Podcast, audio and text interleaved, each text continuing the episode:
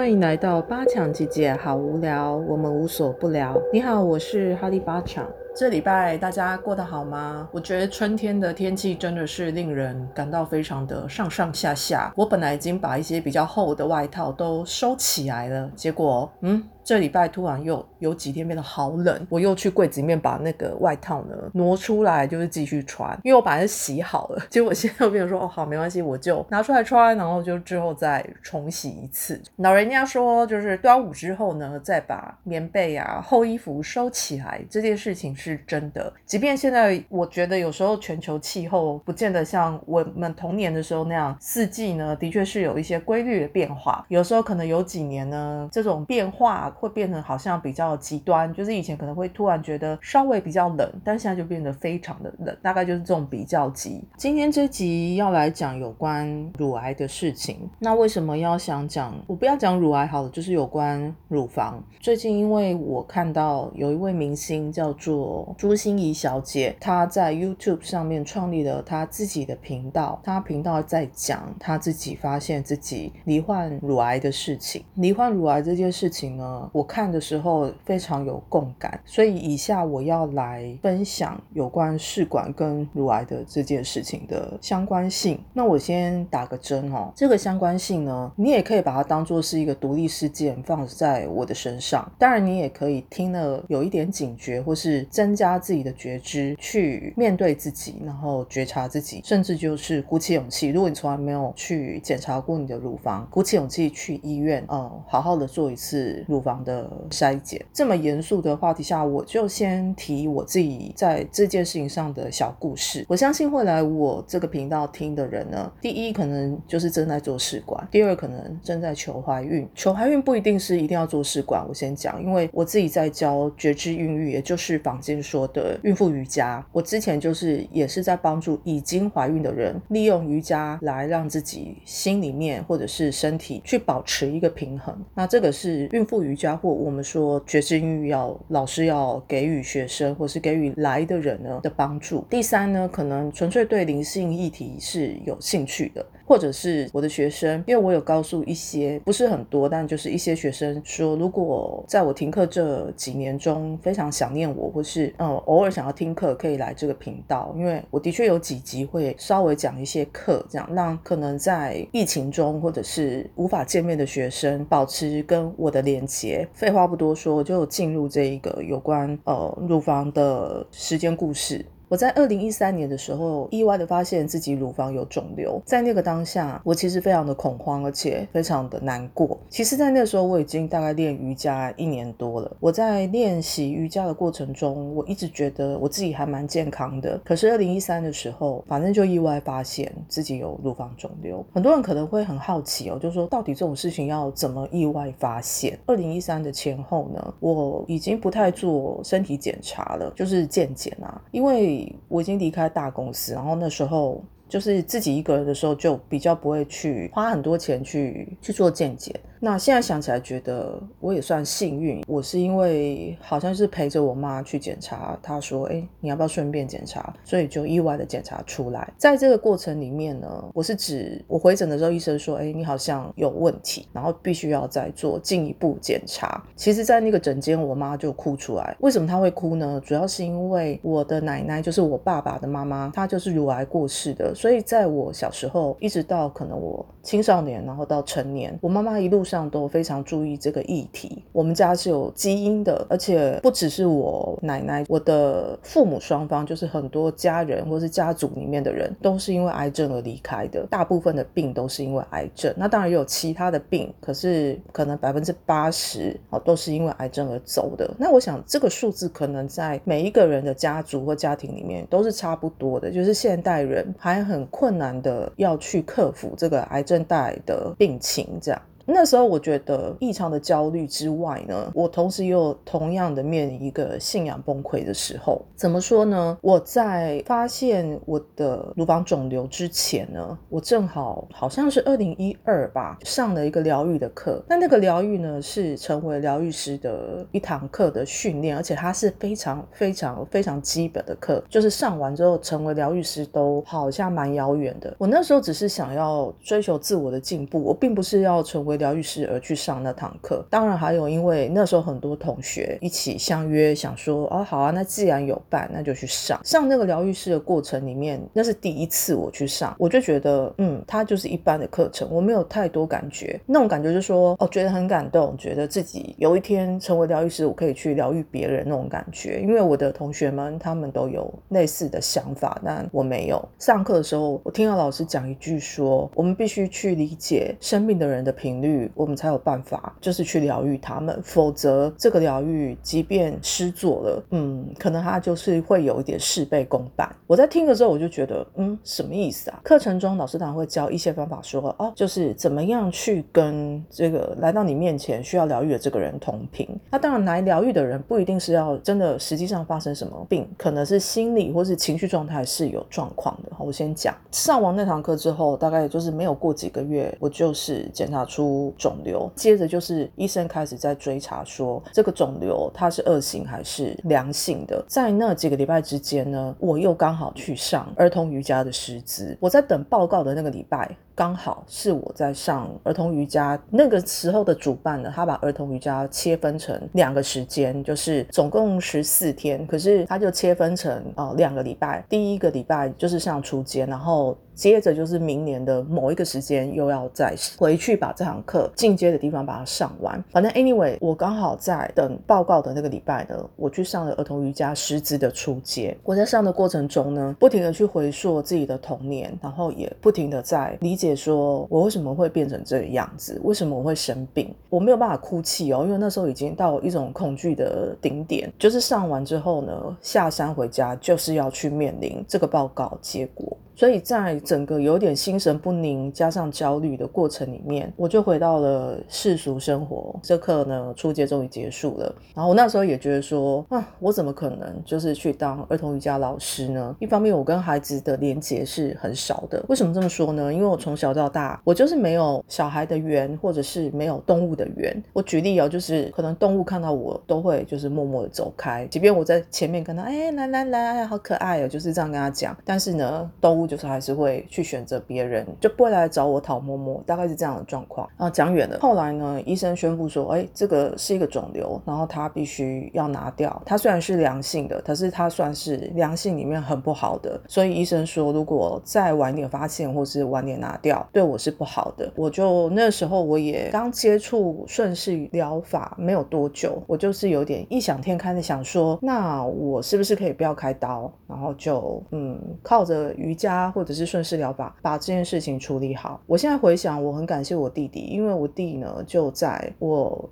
在确诊前后呢，他非常的尽心尽力，因为后来他又帮我找了他一个朋友的医生。我后来转去这个医生，一方面是因为他那个朋友的医生，我觉得还蛮蛮外科派的。我希望，嗯，这样讲，可能有些已经生过病人可以理解，但是我觉得我蛮感谢他是一个蛮外科的医生，因为他没有太多呃情绪上或者是跟病人讲话的时候也都非常的理性分析的那种感觉，可是又不会让病人觉得非常的遥远或是有隔阂。那我就转到那个医生那边去。那第二是我弟那时候，我可以感觉到他非常害怕失去我。其实，在那之前，我爸就中风了。其实，在我爸中风的过程中，他就是都一副好像很冷静，然后无所谓的样子。可是你看，我还在呃等待报告的时候，他就是尽心尽力，然后南北跑。因为我们家算是在台北市比较靠南边的地方。那他我弟住的地方，因为他跟我父母住嘛，我娘家的地方就比较在台北市北边的地方，所以他也就南北跑。而且那时候我记得刚好有遇到，好像是夏季吧，又遇到台风。即便在台风中，他也是骑着摩托车，然后南北穿梭，就只是为了要帮我去拿一个报告，或者是去帮我把报告转移，因为他觉得我生病了，他有义务去帮忙我这件事情。所以在他的帮助以及陪伴下，我就是去听了这个报告。这样，其实去听报告的。还不是最可怕，其实最可怕的是去切片。我在切片的过程里面，为什么感谢这个医生呢？因为我躺在那边切片的时候，医生就是鼓励我说，不要把事情想得很糟。那个时候我才觉得，哇，如果一个好的医生，他即便是西医生，他也是一个很好的疗愈者。其实，在二零一三那几年，我现在回想起来，真的是我人生里面遇到很多状况的一年，甚至二零一三、二零一四这两年，嗯，这两年我都觉得非常非常的不对劲。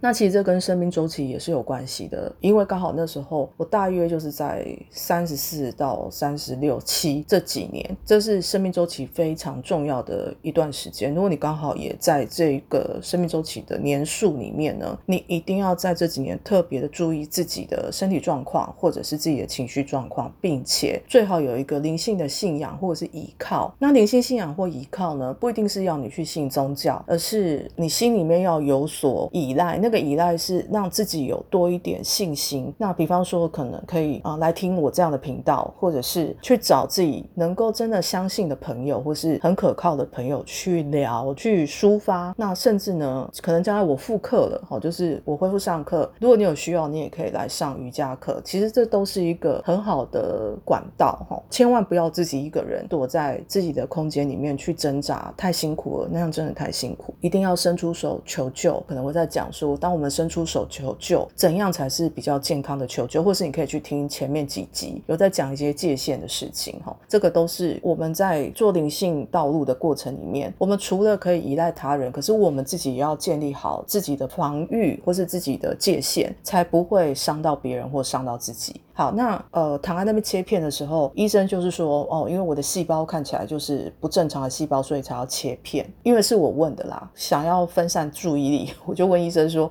啊，你是怎么知道就是这个一定要切啊？就是医生是怎么看的？啊所以医生就跟我在闲聊过程之中呢，他最后就说，嗯，你这个形状呢看起来百分之二十八十，你这个八百分之八十应该抽出来是不切出来是不好的。可是呢，也许你就在那百分之二十里面，因为在我切。片的这么多年的经验之下呢，也是有不少这样的病人。也许你就在百分之二十啊，你不要这么的紧张这样子。我很感谢那医生这样跟我讲这个话，因为那个时候我真的是有一点六神无主。直到我我去上了儿童瑜伽嘛，刚刚有讲的师资的训练之后回来，我就去听报告了。然后医生就跟我说：“哦，我这是良性的，可是他还是希望我可以把它开刀开掉。”我就说：“哦我想要想一下。”那医生就说：“你可以想，但是不可以超过半年，因为这种肿瘤呢，只要超过。”半年，我们就没有办法预测它会怎么样了。所以，请你千万千万，不管你要不要回来找我。你都要去找个人，找个医生把它开掉。这样，为什么我说感谢我弟？因为我弟那时候也是冒着风雨来到我家，来跟我促膝长谈，说身为家人，他很希望我可以把这个刀去开掉。这样，因为他说他可以了解我可能想要走灵性的方法，或者是嗯顺势的方法，瑜伽去调整自己。可是他认为，嗯，身为家人，他必须要告诉我说，他希望我可以安全的、健康的活在这个世界上。那因为他很少。提出这样的要要求啦，就是我弟是一个对家人没有什么要求的人，所以他第一次就是告诉我说他希望我怎样的时候，我也就常考了几天，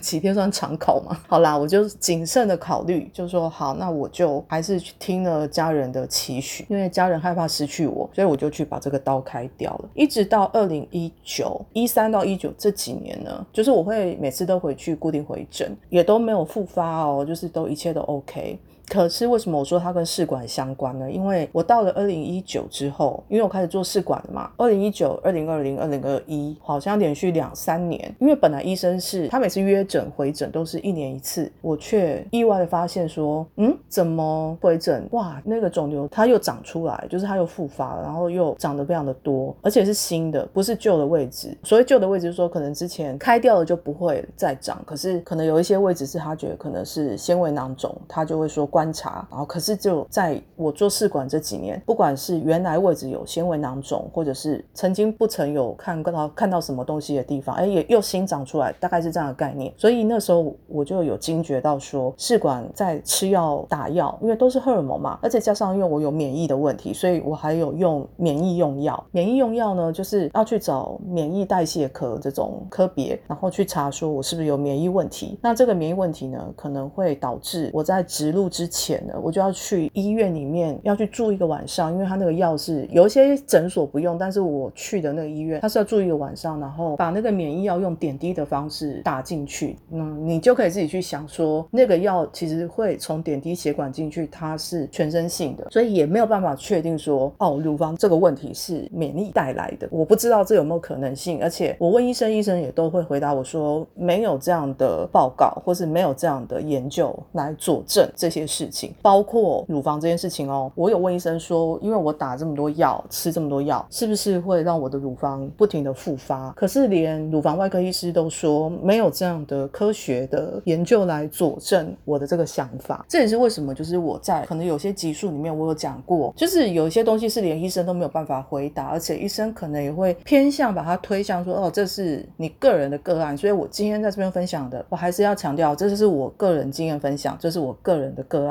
就是 case by case，这就是我个人的事情。只是我想要分享出来，不是要恐吓或是带给大家恐惧，而是希望大家有一个醒觉，一个知道说，哦，原来可能我现在做试管，我也要可能好好的去照顾我的乳房问题，因为在灵性，比方说瑜伽的观点上，女人的乳房、卵巢，他们是灵性上或是呃怎么讲，就是能量上，他们是相连的。如果你的卵巢有问题，那么你就更要好好的去追踪你乳房。那反之亦然，就是乳房有问题，也要好好的去看看自己的生殖的器官，好是不是还健康啊？也要做健检。所以我会提醒很多做试管的人，如果你从来没有想过这一层，那麻烦你一定要记得去讲。那为什么刚刚讲到朱心怡小姐，就是她得乳癌？他离癌这件事情让我觉得很震惊的，因为他是完全在乳房。如果你去 Google，就是怎么样才可能会得到乳癌，他是在所有的可能性之外的人。因为他自己也有讲，你可以去呃搜寻他第一支影片，他有讲说他是完全这可能性以外的人。也就是说，他生了三个小小孩，而且他有哺乳哦，就是光是这个也他也算是在乳癌之外的可能性的人。可是他却还是离癌了，而且他每年都有。做渐渐，这个是我觉得我们很难预测的事情，所以希望大家听了这一集之后可以明白，尤其是女性，或者是你是男性，你正好听到这一集，麻烦你也提醒你身边的女性，你可以问她说：“哎，你有没有做乳房检查？”而且我必须说，当年我找出肿瘤这件事情，大家一定觉得说，那就是因为你没做健检，你不知道。哦，no，不是，我其实是一个非常乖的人，我其实每一个月月经来前后呢，我都会做。以前政府有在宣导说，左手举高。然后右手呢，去摸摸看自己的乳房，好，就是在经期之后，月经走之后，然后去自己做乳房测验，好，去摸摸看有没有硬块或什么的。我可是每个月都乖乖做的人。我还曾经在很年轻的时候，只要公司有检查，我都会订多一个检查项目。就是 C A 一二五，它是卵巢癌的一种呃测试，好，那它检查出来就是可以由它的数据去判断说，哎，你是不是高风险区？那么你就更要注意，好。那我从很年轻二十六七岁的时候，只要健检，我都很有意识的在做这些事情。可是，即便我每个月都这样自己做自我测量，哈，我还是没有躲过。我其实那时候很伤心的问医生，因为还不知道报告的时候，我有跟医生说，为什么啊？我就每个月都检查，哎，都自我检查，哎，我没有男朋友的时候，我也自己检查，哎，有老公以后，就是一个月不落的乖乖做功课呀。即便我们乖乖做功课，我们可能都逃不过这个卡嘛。这个频道我想要讲的一件事情，就是有时候我们会在灵性或者是在信仰道路或者是灵性道路上遇到信仰崩溃这件事情。我必须说，我经历过很多几次啊，也不敢讲很多。我相信大家也是吧，就是你在生命中，你很认真面对的一些事情，可是它就是莫名其妙的不肯消失，或是消失后再来。那这样的状态要怎么办呢？而且知道我自己肿瘤之前呢？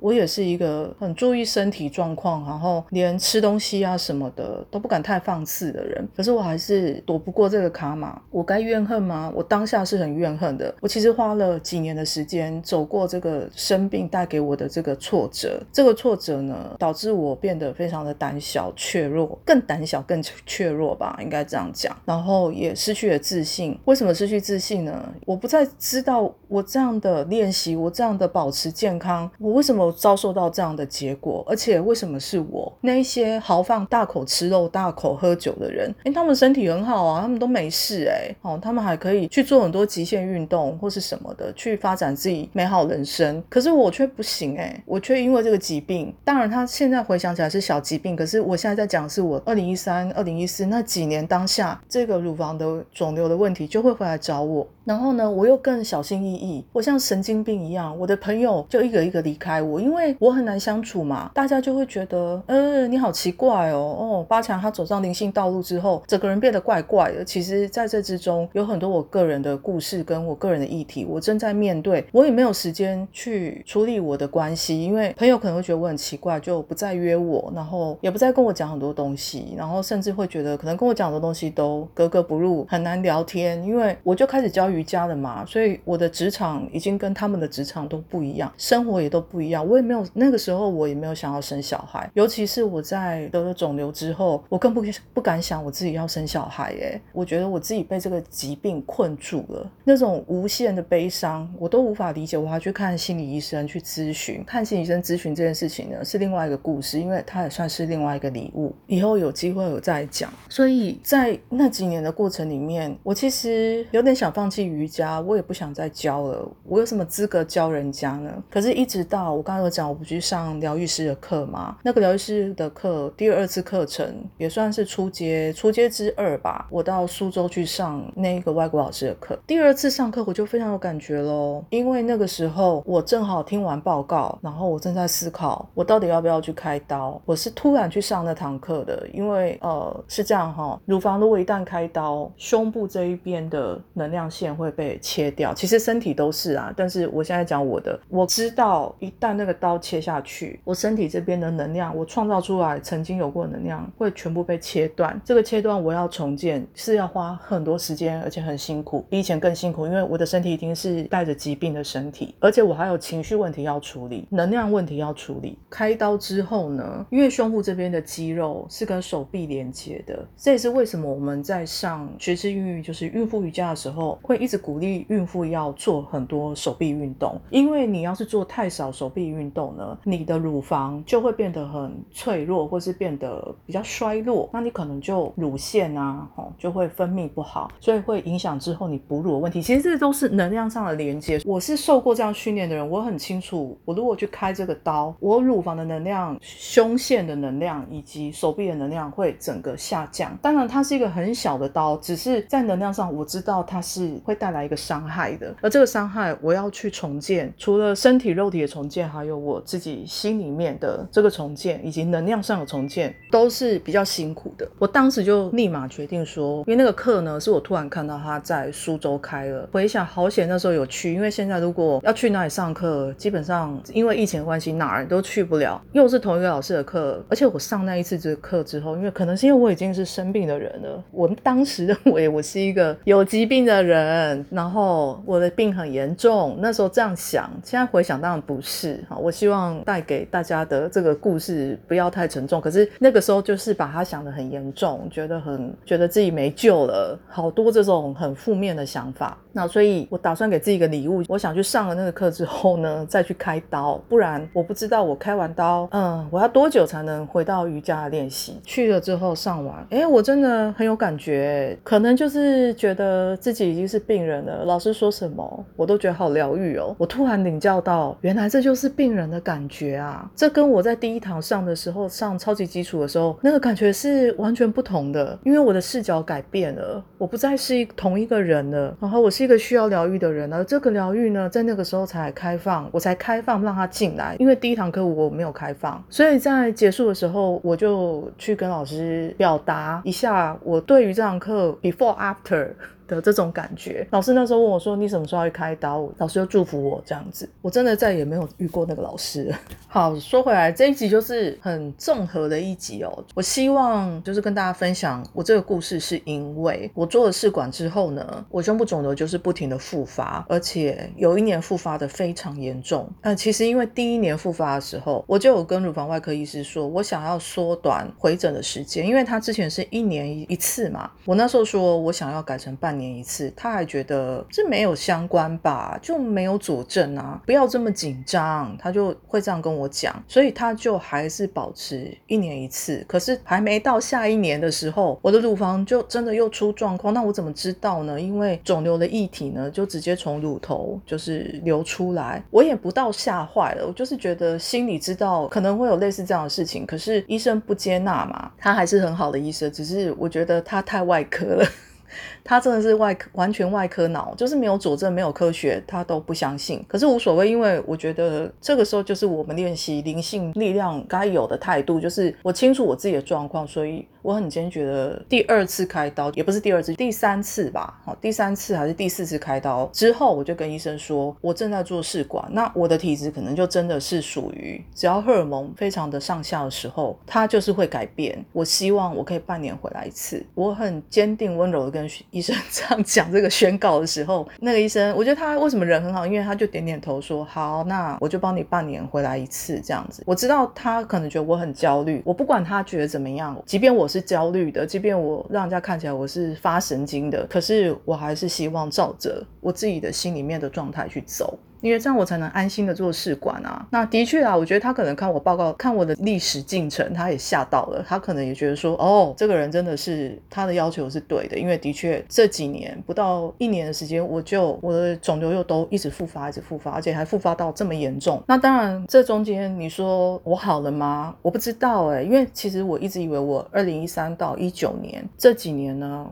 我好像 rebuild，就是我重新建立的，可是却在做试管的时候，刚复发的时候，我又吓到，只是没有之前那么严重，就是因为已经有过经验。可是第三、第四年的时候，我就有一点觉得。嗯，这是一个警讯。那我的身体呢？它是很 alert，它是很警觉的，它一直在告诉我说，hello，就是这里真的不 OK。它的反应是很大的。那当然，这是我体质或者是我的免疫很强，所以它可以立刻就是侦测出说这个是有问题的，然后告知我。当然啦，又有一点小信仰崩溃吧，应该可以这样讲。可是有过前车之鉴。我就比较知道说，好，我现在要怎么面对这些事情。刚好又看到朱心怡小姐她出来分享乳房这件事情，我觉得我也想要响应这件事情，把这件事情讲出来。不一定跟试管有关，我必须讲，因为我不是医生，我只是分享我个人的经验，然后整个自己疾病的历史进程，也不是什么值值得拿出来说嘴的事情。因为在某一些人的眼里，它是一个很小的问题，它是一个很小的疾病。我记得我二零一三年还是应该是二零一三年年底第。第一次躺在手术台上的时候，医生进来，他戴好手套，然后那时候麻醉师正要就是帮我打麻醉，在我昏迷之前，医生看着我问我说：“你会紧张吗？你会害怕吗？”我看着他，我说：“有一点。”那你呢？然后医生笑一笑说：“我如果这么小的刀我都要紧张，那我真的不用进来了。”哦，我现在顺便讲为什么会有信心的问题，因为信心除了我刚刚讲那些形而上的东西，还有一个就是乳房开过刀，它就不再美丽了，所以我可以理解就是生病的人会觉得，就是你不会再是一样的，所以我可以理解生病的人会觉得自己不再美丽。那个美丽不是真的要看起来漂亮或是什么，就会觉得自己不完整了。那个不完整就是等于不美丽。用美丽来形容它，我怕有些人误解哦，不是说什么要看起来真的闪闪动人，然后比别人都还要耀眼，不是这样。那个是从内心出来的一种不知如何是好。觉得自己本来好好的，可是却不再完整了。这可能是生病的人，不管生什么病，可能心里面会有一些心理状况。这也是身为一个疗愈师必须去理解的东西。老师呢，那时候就我记得我最后一次去，不是有去找他讲话吗？他就看着我说：“虽然你说你不想成为一个疗愈师，但其实你已经是一个疗愈师了，因为你懂了生病的人他们所需要的东西。这是一个很好的开始。”这一集我就分享到这边，然后希望可以鼓励一些可能已经在疾病里面的人，甚至已经重生的人，还有正在重新建立的人。希望你跟我有一样被鼓舞的感觉，因为我是靠着自己很有意志力的走过来。这些意志力不容易，要告诉自己自己很了不起，我们是了不起的人类，我们是了不起的女性。这是我想要表达的，然后我也希望，如果你身边有这样的人，请多给他们一点耐性。你不用去照顾他们，你也不用疗愈他们，可是请你们多给他们一点时间，让他们能够用自己的方法重新站起来。这个是最好的疗愈，最好的宽容了。然后将来有一集呢，我们也来讲讲，在我认为疗愈师是什么。谢谢你听到这里，我们下一集见。